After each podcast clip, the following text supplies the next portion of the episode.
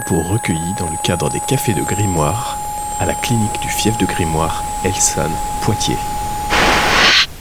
À travers le prisme du cancer du sein. Bon, moi, la première chose, puisqu'on parle de la féminité, c'est bien sûr le traumatisme, je mets entre guillemets de l'ablation. La, de c'est tout de même un, un, traumatisme par rapport à l'image de son corps. Ça fait un côté comme si on devenait une petite fille de nouveau. Et puis le côté femme, ça fait un peu bizarre. Alors bien sûr, on pense au mythe des femmes amazones. Et je voulais plus de seins parce que pour moi, euh, le, les seins, c'était synonyme de mort. Pendant tous les traitements, c'est une partie de mon corps que j'ai complètement désinvestie. Et donc j'ai fait le deuil. Et aujourd'hui, quand je les regarde, c'est un petit peu comme s'ils m'appartenaient plus vraiment. Et du coup, j'avais cette mousse, cette prothèse en mousse. Alors, euh, mon sein était fort, enfin, était gros, et du coup, j'ai jamais trouvé cette taille pour avoir euh, la similaire. En fait, en mousse, c'est pas lourd, donc ça ne dérange pas. Et je me rappelle d'avoir pris une photo après mon opération avec ma prothèse. Et moi, j'étais là, mais c'est super. Et tout le monde me disait, mais Claire, quand même, il est un peu petit par rapport à l'autre. Et je faisais pas attention. Suite à l'opération, vous avez tout le descriptif. C'est là que vous apprenez le poids de votre sein. Moi, le mien, ça m'a beaucoup surpris. Donc, il y a à peu près 2 kilos qui, passent dans les seins. Donc, j'avais à peu près 1 kilo. Pour moi, c'est le passage à la prothèse euh, en silicone qui a été le plus dur. Parce qu'avec une forte poitrine, eh ben, c'est une grosse prothèse et que c'est insoutenable. C'est-à-dire que je n'ai pas supporté du tout la prothèse. Oui, c'était pas évident du tout. Et euh, la dame, elle a l'œil pour euh, vous choisir la, prothèse qui va être euh, adaptée à, au, à l'autre sein pour que le poids soit le même. C'est très important de la porter par rapport à la tenue de la colonne vertébrale. Et après, ben, j'ai réfléchi, puis en fait, je la posais toujours dans sa boîte, quoi. Puis à un moment donné, je me suis dit, mais qu'est-ce que je suis bien, moi, comme ça? Je me sens bien. Je me sens tout aussi féminine. C'est très important cette sensation de chaleur euh, grâce à la prothèse parce qu'on l'intègre. Euh, moi, c'est mon sein. Je veux dire, euh, je suis perdue comme sans mes lunettes si j'ai pas ma prothèse. Ça peut faire rire. Hein. Moi, je me suis tout de suite dit, écoute, maintenant, il va falloir que tu acceptes ce corps. Et pour moi, l'accepter, c'était aussi ne pas mettre cette prothèse. Ben voilà, c'était autre chose. Mais en fait, ça y est, je, me suis dit, ok, c'est mon corps, bienvenue. Euh, comme tu es. Et puis en fait, euh, je me sentais mieux, quoi. Maintenant que j'ai eu mon sein malade et que je l'ai gardé, je, je, mets des décolletés et euh, j'assume complètement cette petite poitrine. Toute ma vie, j'avais les épaules courbées, euh, j'avais mal au dos. Euh, et en fait, là, quand euh, ma chirurgienne m'a enlevé l'autre sein, alors moi, on m'a enlevé quand même 5 kilos de sein, donc euh, j'ai perdu 5 kilos sur la balance, j'ai trouvé ça formidable. Mais quand en fait, j'ai plus eu l'autre sein, oh, je, me sentais bien, quoi, je me sentais euh, libre. Alors c'est vraiment ce sentiment de liberté. Au début, j'étais très très mal de, cette absence de sein. Bon, c'était pas évident. Et après, je sais pas comment s'est fait ce déclic d'une certaine manière, je m'aime telle que je suis et je ne fais pas le choix de la reconstruction parce que je ne veux pas que l'autre sein soit touché. Quand j'ai fait le choix aussi de me faire enlever l'autre sein, j'ai eu beaucoup de remarques en, mes, en me disant Mais Claire, tu as 35 ans quand même, une femme sans sein, c'est pas une femme. Voilà. D'amis, hein, d'amis, euh, I, pas d'amis E, et, ou de personnes plus âgées.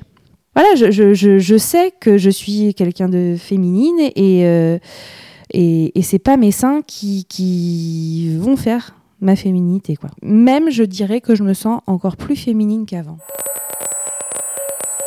On trouve euh, pas beaucoup de créations euh, françaises euh, pour les sous-vêtements. Euh, beaucoup plus de grandes marques, enfin de distributeurs en fait, hein, euh, se mettent à créer des sous-vêtements pour les femmes Amazon. Et quand je vais dans des boutiques, je le dis tout de suite. Il y a des, des, gens vraiment formidables et qui nous accompagnent du début jusqu'à la fin. En tout cas, il faut oser leur dire voilà ce qu'il m'est arrivé. J'ai besoin de me sentir belle. En fait, on se découvre tel qu'on est sans, sans artifice, en fait. Moi, je sais que je tiens ce sein gauche parce que ça fait partie de l'image de mon corps. Mais justement, c'est important de savoir que la féminité, elle n'est pas dans l'organe. L'important, c'est la reconstruction symbolique. Je crois que j'ai pas envie de le cacher. Je crois que c'est moi. Et d'ailleurs, euh, si j'en parle pas, les gens ne me posent pas la question. Enfin, ça ne choque pas parce que moi, ça ne me choque pas. L'expérience que j'ai eue, c'était de rencontrer un, chirurgien esthétique. Euh, et quand je lui ai dit, mais en fait, euh, je crois que j'ai envie d'un tatouage de reconstruction, il m'a dit, non, mais madame, un tatouage n'est pas là, ne, fait pas une reconstruction mammaire. Techniquement, on est bien d'accord. En fait, je lui dis, mais moi, ça va me reconstruire psychiquement. Et je sais que quand j'aurai fini ce tatouage-là, j'ai l'impression que je vais aussi tourner la page. C'est tout bête, mais euh, tous les matins, quand je descendais l'escalier, j'avais mon ombre. Et une ombre sans cheveux. Et tous les matins, on descend l'escalier et le reflet de la lumière bah, sur, euh, sur ce mur, et ben on se dit bah ouais, bah rien n'a changé. C'est pas juste un mon cauchemar, c'est euh, c'est la réalité. Et alors pour moi, la perte de cheveux a été douloureuse, pas douloureuse psychiquement, mais douloureuse vraiment. C'est-à-dire que ça m'a, euh, c'est même pas gratté ni démangé, c'est que j'avais l'impression que ça m'a arraché les cheveux. J'ai eu la chance aussi d'être accompagnée par quelqu'un de super au niveau des turbans, des perruques que je connaissais déjà avant. Ça a été super chouette parce que je me suis fait plaisir sur des couleurs, sur des associations de couleurs, sur le maquillage, sur des choses qui me permettaient de me retrouver moi, le plus dur, c'était peut-être pas d'avoir perdu les attributs de femme, mais d'avoir perdu ce qui faisait que j'étais moi. Parce que je me suis dit, il me faudra quand même quelque chose sur la tête, quoi. Je n'ai jamais porté ces franges. Jamais. Mes cheveux sont tombés, j'ai mis des foulards, et un jour de 14 juillet, sans cheveux, sans cils, sans sourcils, j'étais en plein Poitiers, je dis, je m'en fiche, je me sens bien comme ça, j'ai chaud, j'en ai ras-le-bol, et ben je me trimballe comme ça. Bon, bah, moi je me trouvais plutôt canon euh, avec euh, mon crâne euh, nu. bon, je, m'aimais bien. J'adorais d'ailleurs passer la main sur mon crâne. Je trouvais ça tout doux. C'était. Et puis après, bon, à la deuxième partie du protocole, bah, il y a les cils et les sourcils qui tombent et les yeux qui gonflent un peu. Même les sourcils, c'est quand même le regard, c'est l'expression du regard. Et ça, ça a été vraiment bien plus compliqué que les cheveux. Alors donc je me maquillais, sauf que tous les soirs, il bah, fallait euh, enlever cette identité qu'on se mettait le matin.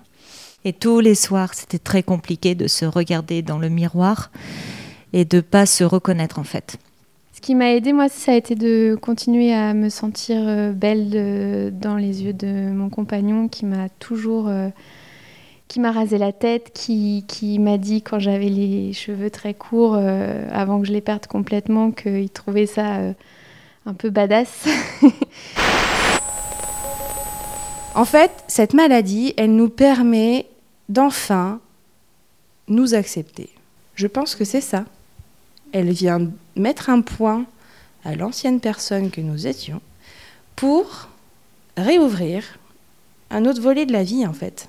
On assume complètement euh, ce qu'on est, ce qu'on pense, et le regard euh, des autres glisse sur nous en fait. Euh, et du coup, j'ai pu tester des choses que j'aurais jamais osé faire avant, en me moquant éperdument du regard des autres. Et ça libère vraiment du regard des autres, tout ça.